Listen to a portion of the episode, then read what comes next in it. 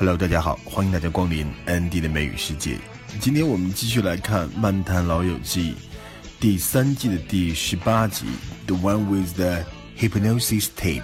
Hypnosis 就是催眠啊，这里面谈到了一卷催眠的录音带。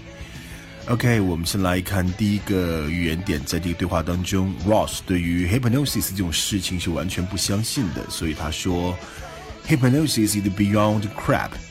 Beyond crap 意思就是完全是胡说八道，It's nonsense。我们知道，其实，在美语里面，crap 这个词就相当于 shit 这个单词，但是呢，shit 属于 offensive language，属于脏话，所以不能用，在电视上的时候不能出现，所以经常用 crap 这个词来代替 shit，其实意思是一样的。Beyond crap，totally nonsense，totally crap，完全是胡说八道。it's a hypnosis tape. This woman at work used it for two weeks straight, and she hasn't smoked since. Huh. What's your problem? Nothing. It's just that hypnosis is beyond crap. 在这集里面很有意思的一个事情就是 Frank 菲比的那个弟弟啊，他要跟他的老师结婚，他的老师比他大了很多岁，这也就是这集里面的一个很有意思的笑点。 问他们是在哪里认识的，他们说是在 Home Ec 上认识的。Home Ec 的 class 就是 Home Economics 家政学。So, um, how did you guys meet? Well, um, I was in uh, Mrs. Knight's. Uh, oh, I mean Alice. Sorry, Alice. I always do that. I, I, was in her uh, home ec class. And he was my best student. Yeah, she was my best teacher. Oh. 下面这个对话是菲比为了劝说弟弟不要跟比自己大那么多岁的人结婚，但是又不想让弟弟恨他，所以呢，让 Ross 和 Joey to talk him out of it。Talk somebody out of something or talk somebody out of doing something，就是劝说某人不要去做某事。反过来呢，如果劝说某人去做某事吧，就是 talk somebody into doing something。Uh, for example, my mother tried to talk me out of getting a divorce. 妈妈试图劝说我不要离婚。 Talk somebody out of something. But Phoebes, if you don't tell him, soon he's going to be married, and then you're going to hate yourself. Yeah, but if I do tell him, then he's going to hate myself. Look at him and his mom. I can't. But you guys can. Please, you got to talk him out of it. No, no, no, no, no, no, no, no. Come on, you guys, you can. You have nothing to lose. I have everything to lose. Do you want me to lose everything? Everything? No, no. 啊，这个对话很简单，Chandler 拿着一个打不开的旅行箱到处走，为什么呢？Because he forgets about the combination。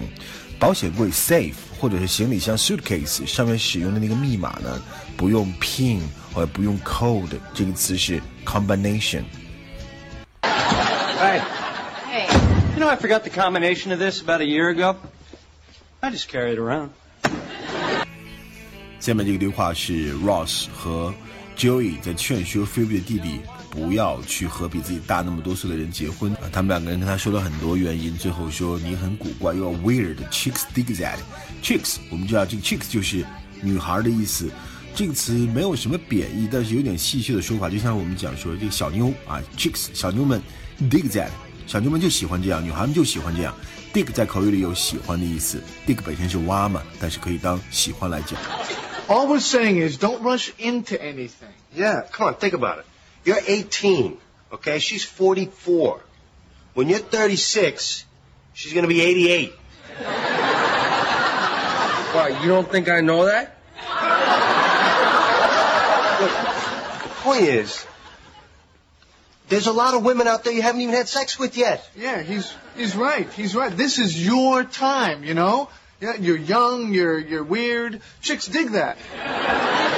下一个对话，他们本来是去劝说 Frank 的，结果反而被 Frank 对于这种爱情的真挚和美好给感动了。所以呢，Joey 和 Ross 听到了 Frank 的爱情观以后，一反常态的支持他的老少配，告诉他要 Hold on to it。it，hold on to it，hold on to something，坚持住，把握住。Oh, if he can only hold on to it，他要是能够一直坚持住，该多好啊！ Okay, so what you used to have with Rachel is what I got with Alice. Now, what, what, what is that like? It's so cool, man. It's so. It's just because being with her is so much better than like not being with her. Yeah. Why can't I find that? Don't ask me. I had it and I blew it. Well, I want it. You can have it. I don't know. Maybe I can. I mean, maybe there's something wrong with me. No. No, it's out there, man. I've seen it. I got it.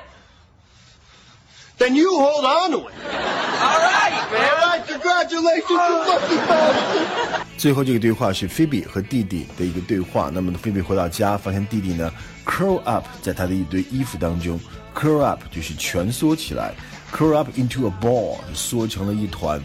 The joke makes us curl up。 那我们被这个笑话逗的都笑弯了腰，笑话让我们都蜷缩起来了，curl up。 Hi. God, no! Here, here. Wait, no, just put the mail down. It's it's me. Okay. Oh, sorry. Why were you just like all in the dark? Oh well, um, your your laundry smelled so good that I thought I'd curl up in it. Uh, Is that all right? Oh yeah, sure. So, how was your day? Uh, well, this is probably the worst one since I've been alive. 这集其实是蛮搞笑的一集，尤其里面 Joey 给 Frank 算他未婚妻的年龄，Joey 对 Frank 讲：“You are eighteen, she's forty-four. When you are six thirty-six, she will be eighty-eight.” 当时 Ross 听到 Joey 这个按倍来算的一个算法就崩溃了，结果更崩溃的是 Frank 补充了一句：“You think I don't know that？” 啊，一个比一个傻。 里面还有一个很好笑的情节，就是 Chandler 被催眠成一个觉得自己本来是要戒烟的嘛，结果被自催眠成一个 beautiful and confident woman，他的举止行为都像是一个 beautiful and confident woman，非常搞笑的一集。那好，今天的安德妹世界就这样了，我们下期再见，拜拜。